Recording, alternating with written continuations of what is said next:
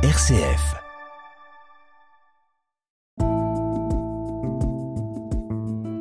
Regard chrétien sur l'actualité.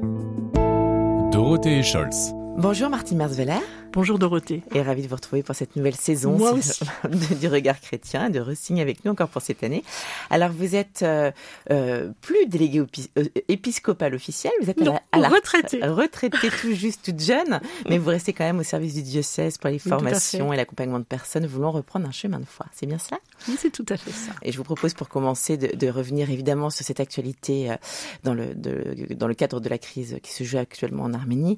Catherine Colonna, la ministre des Affaires étrangères, euh, a fait un saut sur place mercredi avec comme objectif de réaffirmer le soutien de la France au pays. L'Arménie qui craint pour sa souveraineté, son intégrité territoriale après l'offensive azerbaïdjanaise dans le Haut-Karabakh.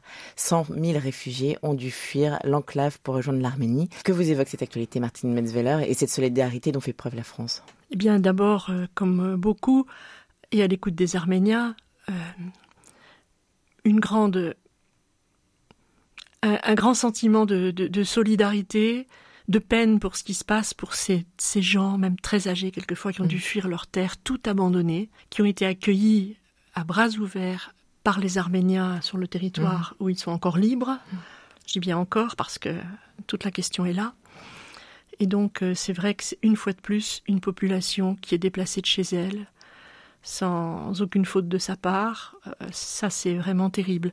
Alors, effectivement, si on regarde euh, d'un peu plus haut, euh, la France se singularise par ce soutien franc, public, par Madame Colonna, à l'Arménie, un soutien militaire, parce que effectivement l'Arménie, elle a, elle a acquis vraiment chèrement son autonomie, notamment en 1991 grâce à Monsieur Gorbatchev, Mhm. euh, quand, euh, quand l'URSS euh, s'est scindé, et donc elle, cette, cette souveraineté de l'Arménie est très très fragile.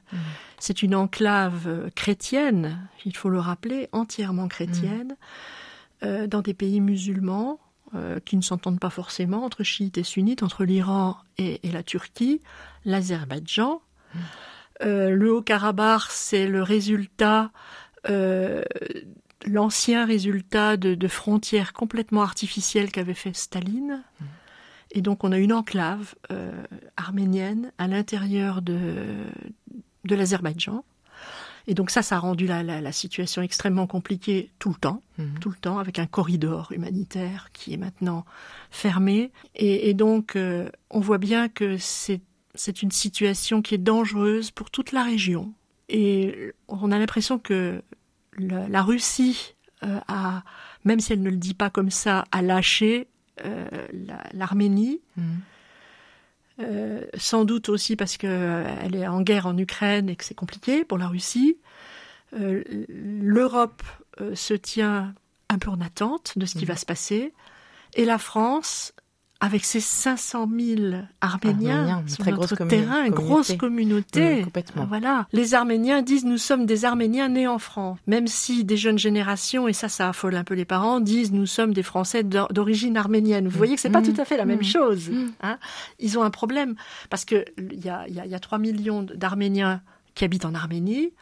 Et tout le reste, ça doit être 10 millions, quelque chose comme ça, sont en diaspora. Et la, la difficulté des Arméniens qui veulent vraiment garder leur culture, leurs racines, et c'est un droit pour un peuple de garder ses racines, sa culture, eh bien c'est l'assimilation. Et que du coup, bah, la- l'Arménie, la toute petite Arménie, disparaîtrait très vite de la carte du monde. Ils sont sur place depuis 2500 ans, chrétiens depuis 1800 ans.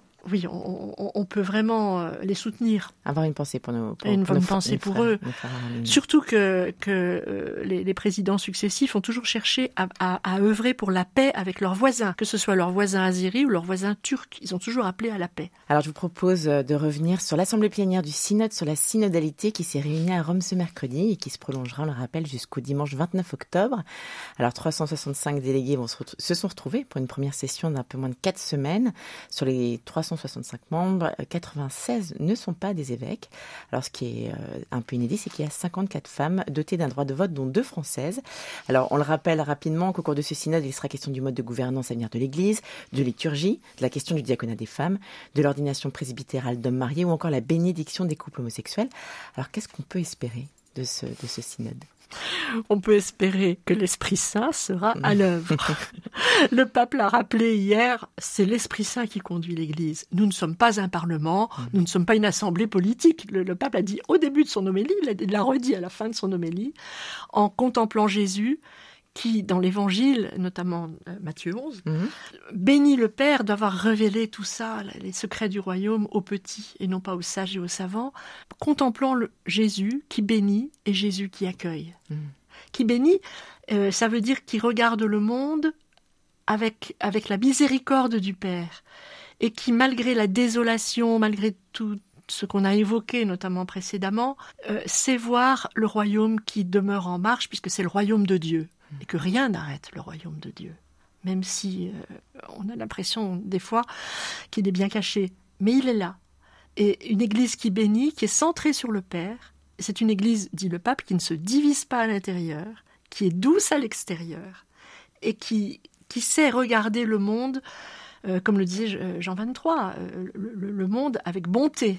Et cette, cette église qui accueille. Et cette église qui accueille, le, pape l'a redit aussi de, de, manière très forte, il dit, nous n'avons qu'une chose, la seule chose pour laquelle nous existons, la seule chose pour laquelle nous existons, c'est de porter Dieu au monde, de porter le Christ au monde, de témoigner dans le monde que le monde est aimé d'un amour infini et inconditionnel par Dieu, son Créateur, et le Christ, son Sauveur. Et à partir de là, d'aller vers tous, tous. Eh bien, écoutez, on va finir sur ces très belles paroles qui seront entendues, un très beau témoignage. Et puis on espère que voilà, ça portera ses fruits. ça portera ses fruits. Évidemment. Merci beaucoup, Martine Vella, d'avoir pris le temps de nous éclairer sur les sujets de cette semaine. Merci beaucoup et on vous souhaite un très très bon week-end.